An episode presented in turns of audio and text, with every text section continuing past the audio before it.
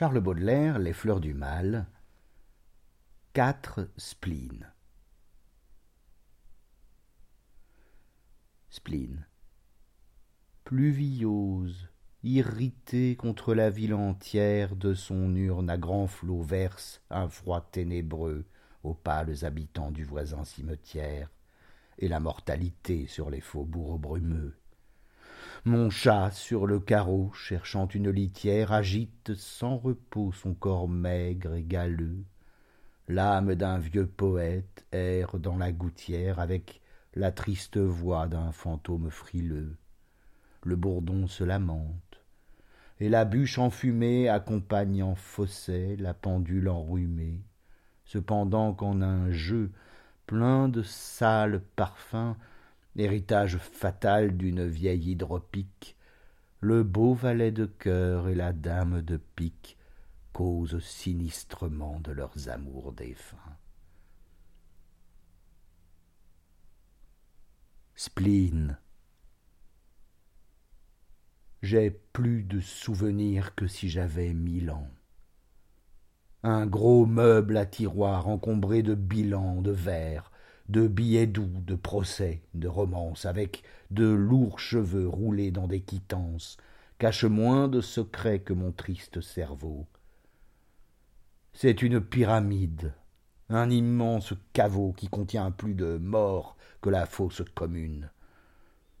Je suis un cimetière, abhorré de la lune, où comme des remords se traînent de longs vers qui s'acharnent toujours sur mes morts les plus chers. Je suis un vieux boudoir, plein de roses fanées, où gît tout un fouillis de modes surannés, où les pastels plaintifs et les pâles bouchers seuls respirent l'odeur d'un flacon débouché.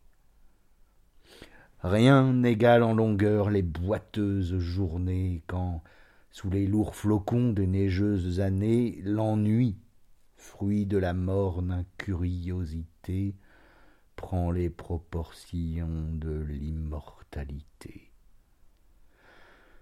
Désormais tu n'es plus, ô vivante matière, qu'un granit entouré d'une vague épouvante, assoupi dans le fond d'un Sahara brumeux, un vieux sphinx, ignoré du monde insoucieux, oublié sur la carte, et dont l'humeur farouche ne chante qu'aux rayons du soleil qui se couche. Spleen. Je suis comme le roi d'un pays pluvieux, riche mais impuissant, jeune et pourtant très vieux, qui, de ses précepteurs méprisant les courbettes, s'ennuie avec ses chiens comme avec d'autres bêtes. Rien ne peut l'égayer. Ni gibier, ni faucon, ni son peuple mourant en face du balcon. Du bouffon favori, la grotesque balade ne distrait plus le front de ce cruel malade. Son lit, fleur de lysée, se transforme en tombeau, et les dames d'Atour, pour qui tout prince est beau, ne savent plus trouver d'impudique toilette pour tirer un souris de ce jeune squelette.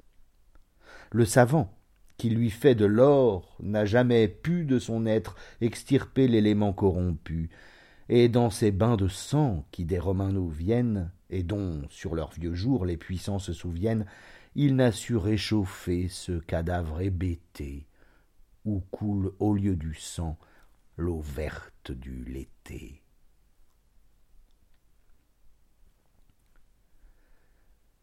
Spleen.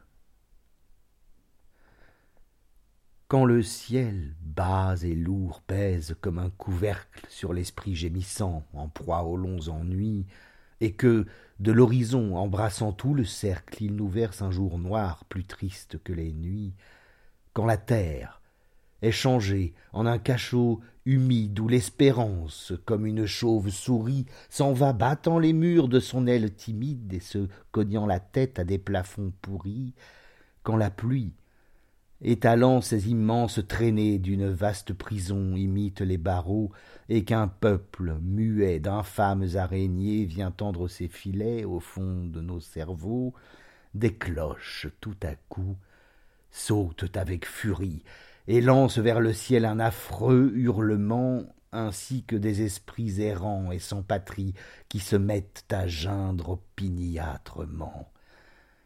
Et de longs corbillards sans tambour ni musique défilent lentement dans mon âme.